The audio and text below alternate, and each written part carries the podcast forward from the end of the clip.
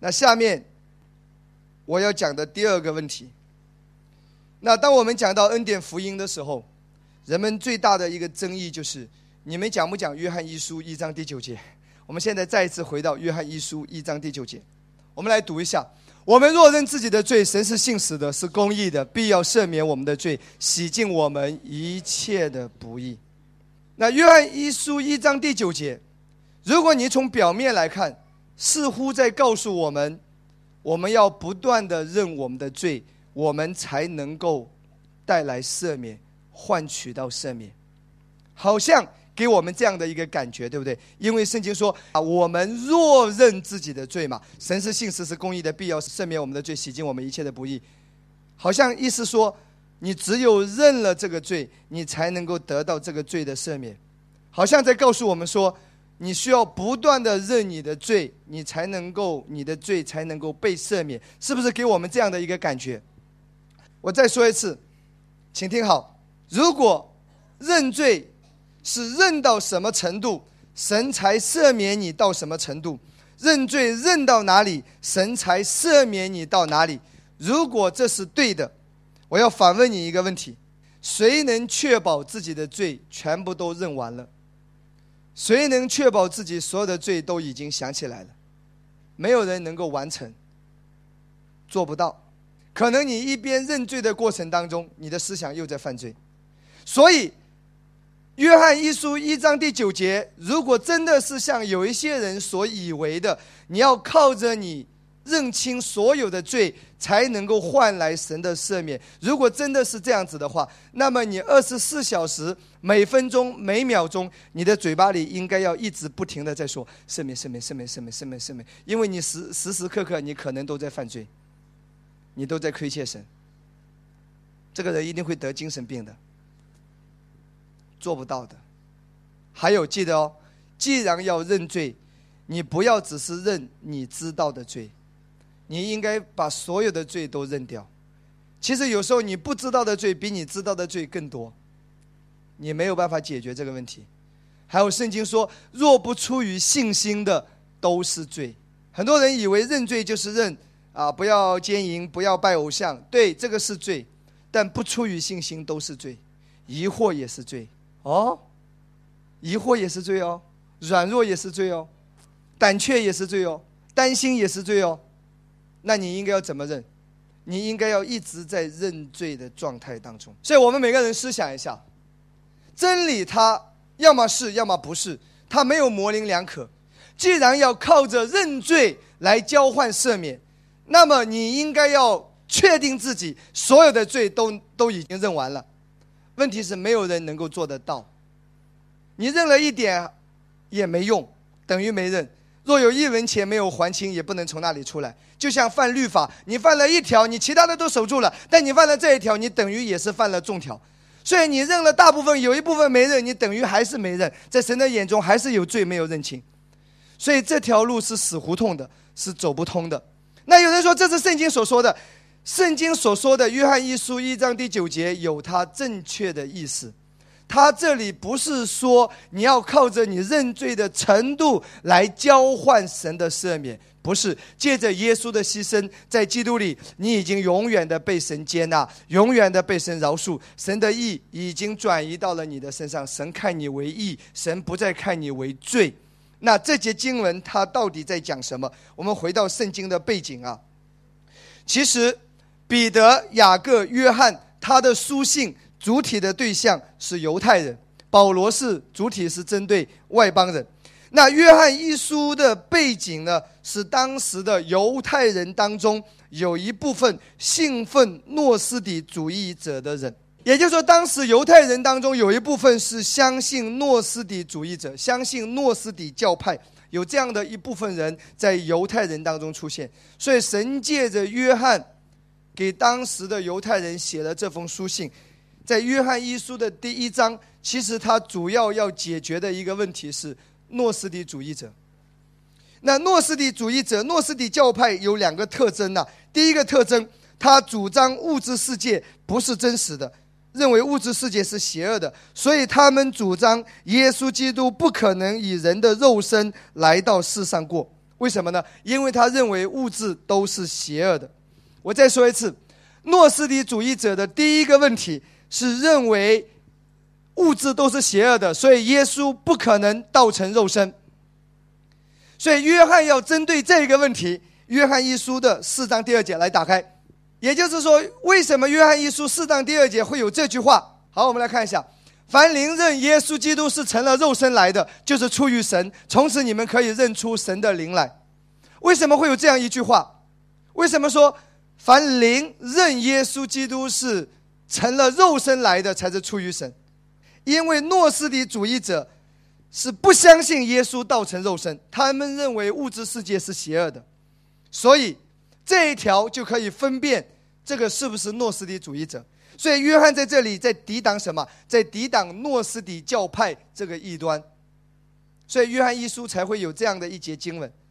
所以诺斯底主义者的第一个问题是否定耶稣道成肉身。那诺斯底主义者的第二个问题是什么问题呢？他还主张人是无罪的，人没有罪的问题。他认为人没有罪。因此，约翰才会在约翰一书一章第九节说：“我们只有承认自己的罪，我们才能够得到神的赦免。如果你都不认为自己是有罪的，那么耶稣的救赎在你的身上是没有办法的。”阿门吗？下面我们从约翰一书第一章的第一节开始，好不好？我们一直看到第八节，约翰一书。一章第一节一开始的时候，约翰就怎么说？论到从起初原有的生命之道，就是我们所听见、所看见、亲眼看过、亲手摸过。注意，这里提到什么？所听见、所看见、亲眼看过、亲手摸过。约翰在强调什么？他强调感官物质上的。所以约翰在抵挡什么？他在抵挡诺斯底教派。然后再来看第三节。约翰在向他们发出邀请。我们来看第三节：我们将所看见、所听见的传给你们，使你们与我们相交。我们乃是与父，并他儿子耶稣基督相交。约翰在向他们发出邀请，意思说你们可以跟我们一样重生，并且享受与神相交。如果你愿意，你可以来回到神的面前。然后继续看下来，我们直接拉到第八节，刚好针对诺斯底教派的。另外一个问题，约翰怎么说？我们若说自己无罪，便是自欺，因为诺斯底教派是说人没有罪的，所以约翰意思说，我们如果说自己没有罪的话，那就是自欺的，耶稣就没有办法救赎你。所以总结一下，这个在整个神学历史上，你可以去查考。约翰一书的背景，当时是针对犹太人，犹太人当中有一波人信奉诺斯底主义。他们不相信耶稣道成肉身。第二，他们不相信人有罪，这是他们两个致命的问题。所以这是异端，这不能够得救。所以约翰才会在这里向他们声明，向他们发出邀请。所以第八节说：“我们若说自己无罪，便是自欺。你说自己没有罪，那么耶稣就没有办法为你牺牲了，这个救赎你就没有办法领受到。”阿门吗？就像你今天对于一个没有得救的人，你必须要让他承认他是有罪的，耶稣的救赎才能领到他。他说：“我没有罪，我没有杀人，我没有放火。”你必须要绞尽一切脑子告诉他：“那你有没有骄傲啊？你有没有嫉妒啊？你会不会恨人呐？你会不会生气啊？会不会贪心啊？”你一定要告诉他这个。总之就是让他承认他是个罪人。这就是为什么新朋友来的时候，牧师总是会呼召说：“跟我说我是个罪人。”为什么这句话一定要说出来？因为你如果不承认自己是罪人的话，耶稣的救赎就没有办法领导你了。所以，亲爱的弟兄姊妹。约翰一书的背景是有诺斯底教派这样的问题存在，所以再回到一章第九节，我们若认自己的罪，神是信实是公义的，必要赦免我们的罪，洗净我们一切的不义。所以这一节经文，它所强调的是什么？这是一节关于救恩的经文，是一节呼召性的经文。你必须要承认自己是有罪的，你要认同性的承认人是有罪的，耶稣才能够救赎你。这里并不是在讲说你要靠着你的行为认到什么程度，认完了祖宗十八代，你才能够换得赦免。没有人能够完成，没有人能够做得到。哈利路亚！所以真理就是真理，它不是模棱两可的。在我没有听到福音之前，我对于认罪的信息我是模棱两可的，一会儿感觉到已经认掉了，一会儿感觉到又没有认掉。谎言是模棱两可，只有真理是就是，不是就不是。那有人说牧师，那你接受了这个福音，那你今天还需不需要认罪？讲到点子上了，我们从来没有反对认罪。我再一次对着摄像机面前的传道人、同工、弟兄姊妹，也对着所有的会众，我们从来没有说在恩典之下反对认罪，我们从来没有这样讲。每当人们说要不要认罪，我会先问他：你认罪的目的是什么？认罪的动机是什么？你是为了什么而认罪？如果你很稀里糊涂的说，反正就要认罪，你一定要弄清楚你为了什么而认罪。请听好，如果今天你是为了得到神的接纳而认罪，不需要了，在基督里，神已经永远的接纳你。如果你是为了领受到神的爱而认罪，也不需要了。借着耶稣的牺牲，神把他所有的爱都给了你。你是为了神饶恕你而认罪吗？是为了自己得救上天堂而认罪吗？如果是为了得救上天堂而认罪，不需要了。只要信，你就得了永生。你已经重生得救了。你认不认？你也是重生得救的，都是义人。阿门吗？你的灵已经重生了，不会因着你今天认了或者没认了，你又重死。比如说，注意，真理是。确定的，谎言是模棱两可。我过去领受过一个教导，就是我自己曾经那个时候很无知，也这么相信。我现在是个艺人，感谢主。可是我一会儿跟人家吵架发火了，我又变成罪人。我要赶紧艺认罪，才能变成艺人。因为罪人的话要下地狱。也就是说，我现在是天堂，我是艺人。因着我吵架，我又下到了地狱；因着我认完，我又回到了天堂。我一天当中，我几分钟之内，我一直在天堂、地狱、天堂、地狱、天堂、地狱。请问一下，这是对的吗？你这本事挺大的，天堂、地狱来去自如，是不是？想一下，很多时候传道人的心态是好的，他希望你不要犯罪，他希望你远离罪。对我们绝对认同，我们反对犯罪，但是注意。义的根基如果没有弄清楚的话，你仍然是胜不过罪的。你每天认罪有什么用？你还是在犯罪。你认了一辈子，我也不见得你的脾气改了多少。你认了一辈子，你该犯的还是在犯。如果没有来自于神的力量，没有认识到福音，没有认识到恩典，你仍然没有力量战胜罪的。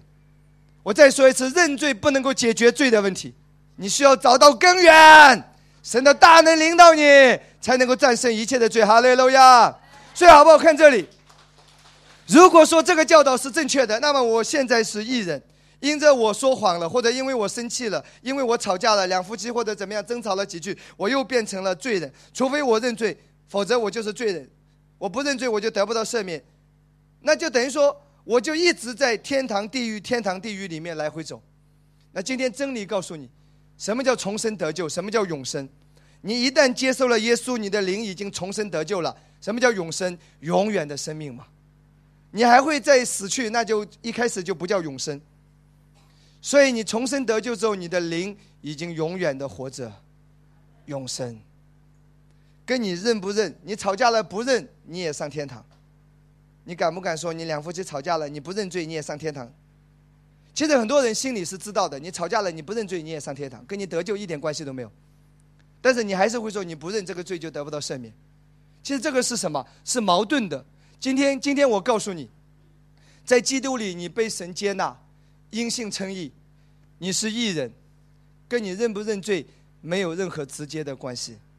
那今天有人说，牧师到底要不要认罪？我再说一次，认罪的目的是什么？认罪的动机是什么？认罪是为了什么？请听好，下面我要讲三句话。今天认罪不是为了交换赦免，在基督里，你已经不定罪了。哈利路亚。阿门吗？今天你认罪，第一，带着感恩的心，感谢耶稣的赦免。主啊，我又说错话了，但我感谢你赦免了我，宝血洁净了我。这个是带着感恩的心，感谢耶稣的赦免。第二，认罪要不要认罪？认罪是认识到错误，才能够改正和胜过。这是不应该的，这是错的。主啊，这是罪。主啊，我向你承认，这是不应该的。你帮助我。我胜过这个罪，这是这跟你交换神的饶恕、交换神的爱、交换赦免是两个概念。你是因为在基督里已经得到了赦免，已经被神接纳了。你做了错事，你向神表达歉意，认识到错误，但不是用来交换赦免。第三，就是圣经所提到的彼此认罪，在雅各书里面讲到的，彼此认罪指的是人与人之间道歉、表达歉意，这是修复人际关系。今天你跟一个人有了一一些口角，可能你伤害到了他了。你需要认罪，指的是跟他修复关系。圣经说，总要尽力追求什么和睦，这是跟你的人际关系有关系的，跟你上不上天堂、是不是艺人是没有任何关系。两夫妻之间，你需要彼此认罪；同工之间彼此认罪，这个是修复人际关系、表达歉意。所以在恩典之下，我们从来没有反对认罪，我们从来没有说认罪没必要，只不过你是为了什么而认罪。你不需要在定罪当中苦苦的认罪去交换赦免。今天好消息是，神已经永远的赦免了你，永远的接纳了你。阿门吗？所以约翰一书它有这样的一个背景。所以约翰一书的第一章，它的主体是针对犹太人当中的诺斯底主义者。当然，圣经都是为我们而写的，都是对我们有益的。我们今天从中也学到那么宝贵的真理。但是他当时的主体是诺斯底主义者那一群人，所以约翰一书第一章里面没有提到小子们，到了第二章才开始出现小子们呐。这个时候，约翰开始对那一些信主的那一些会友、信徒开始讲这样一句话。然后你继续看下来，看到第二章的，我们来看十二节，针对信徒他还怎么讲？十二节。小子们呐，我写信给你们，因为你们的罪借着主名得了赦免。记得这是一个宣告式的经文。小子们呐，你们的罪借着主名得了赦免，就是借着耶稣的救赎已经得到了赦免。这是一个宣告式的。那你有没有想过一个问题？万一约翰在说这句话的时候，有人又在打老婆呢？难道他也得了赦免？有没有想过？约翰能够确保每一个看他书信的人都已经认清了所有的罪吗？可是不管什么样的人，约翰总是一个宣告：你们的罪借着主名得了赦免。说明什么？在基督里的赦免跟你认罪没有直接关系。你只要相信耶稣已经永远的救赎你，赦免永远的临到了你，跟神的赦免是没有关系的。你来看保罗讲道，我们来看一下。这位传讲恩典福音的保罗，我们看《使徒行状》十三章三十八节、三十九节，前面记载保罗的讲道，哒哒哒哒哒哒哒哒，讲到三十八节。所以弟兄们，你们当晓得，赦罪的道是由这人传给你们的。你们靠摩西的律法，在一切不得称义的事上，信靠这人就都得称义了。注意三十八节，这赦罪的道是由这人传给你们的，没有任何附加条件。赦罪的道。是由这人传给你的，你只要相信，你就领受了。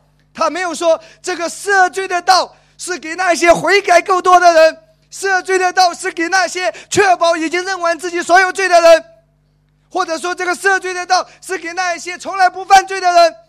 如果这个是对的的话，那么应该圣经要写上去。可是保罗不管什么条件、什么原因，他只讲赦罪的道是由这个人传给你的，这是一个宣告性的。说明跟你认罪没关系，你相信了你就被赦了。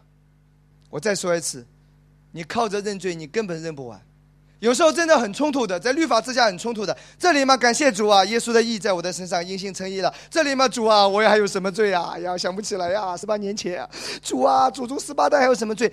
你这里嘛，每天说因信称义了，这里嘛又还想想还有什么罪？我问你呢，那你这里又是义，这里又有罪，怎么怎么搞？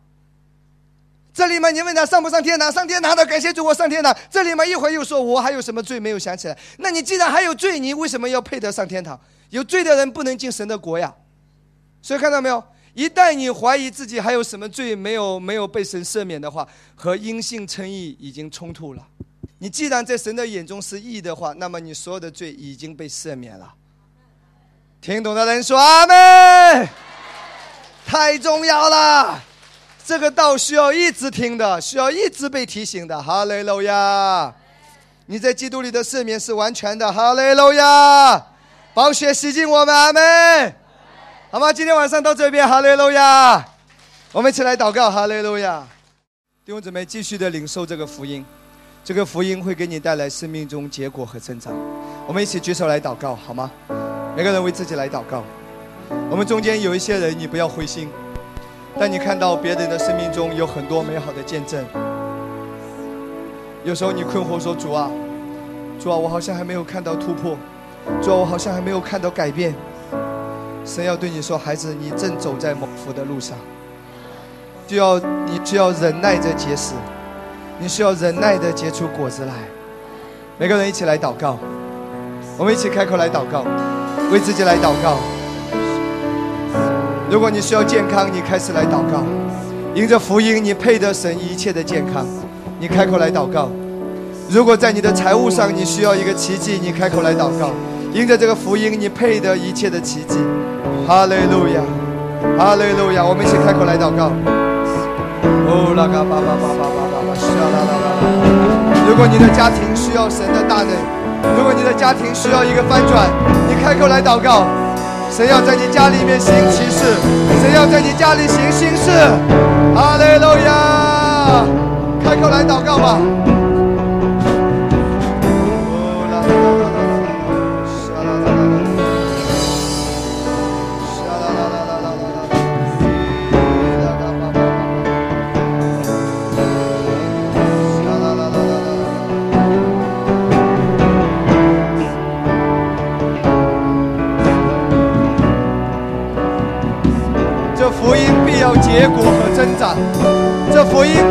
果和增长。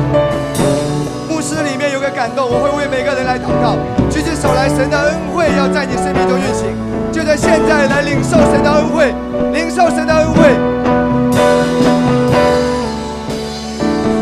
啦啦啦啦啦啦啦啦！神的恩惠要领导你了。啦啦啦啦啦啦！不可思议的恩惠，不是赚取来的。是因着这个福音，要领受神的恩惠，领受神的恩惠。因着耶稣在十字架上为你牺牲，你今天已经配得神一切的祝福，配得神一切的恩宠。来领受神的恩宠吧，哈利路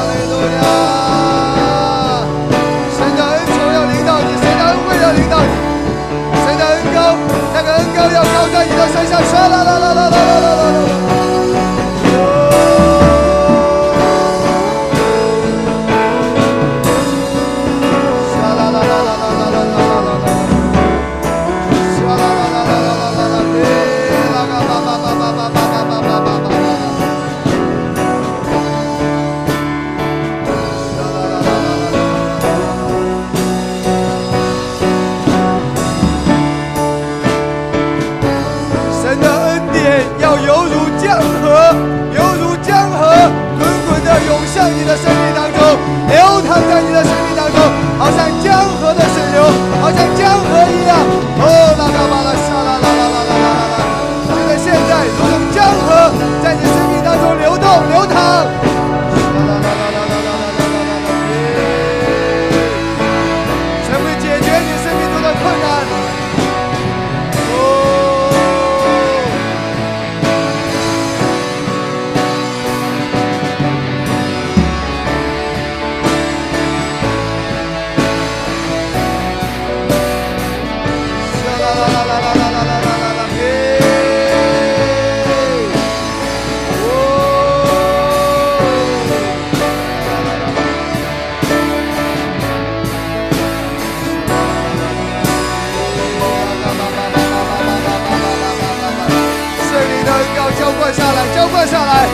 有人需要医治的，现在得到医治；有人需要释放的，现在得到释放；有人的财务需要突破的，现在领受神的突破。啦啦啦啦啦啦啦啦啦啦啦啦啦！生命中所有的问题，现在都要解开，都要得到自由，得到自由。啦啦啦啦啦啦啦！前面的、后面的，神的恩典涌向你的生命，如同江河一样的涌向你。哈利路亚！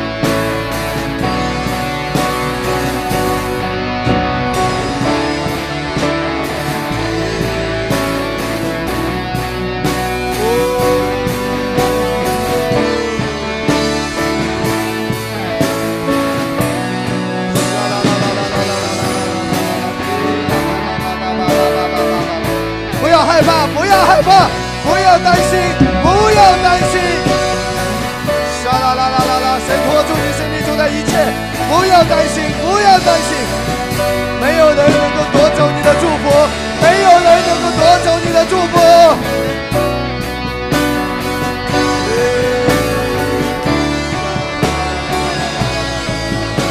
我感受到圣灵很的恩膏在我们的中间，继续的来领受，继续的用你的方言来祷告。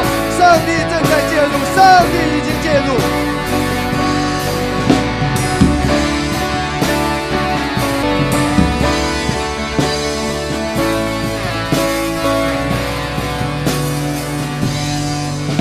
更多、更多的流淌在每个人的生命当中。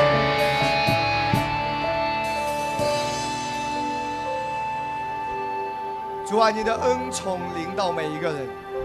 因着这个福音，我们必要看到结果和增长；因着这个福音，必要看到你生命中的每一个领域翻转。上帝说：“孩子，当你领受这个福音的时候，我的恩宠就犹如江河一样流淌在你生命中的每一个方面。”啦啦啦啦啦啦。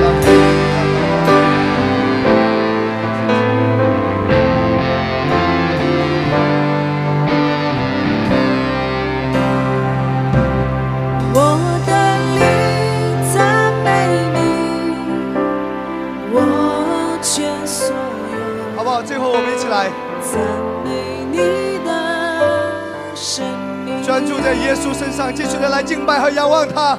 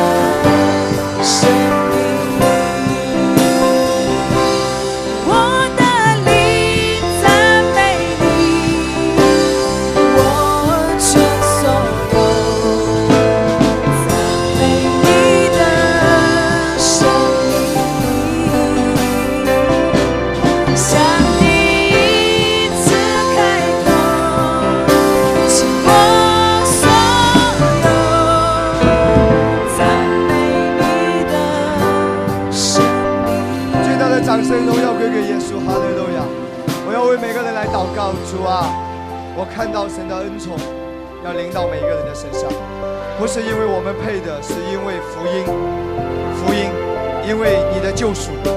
感谢耶稣，神啊，你的恩典运行在每个每个人生命中的每一个层面。真的是这福音本是神的大能，要救一切相信的人。就凭因这福音全方位的得救。主啊，感谢赞美你，祝福每一个家人。感谢耶稣，神已经接管你生命中的问题。神要对我们中间有一些人说：你不要害怕，没有人能够夺走你的祝福，没有人能够拿走属于你的那一份。上帝已经为你预备，上帝已经为你持守。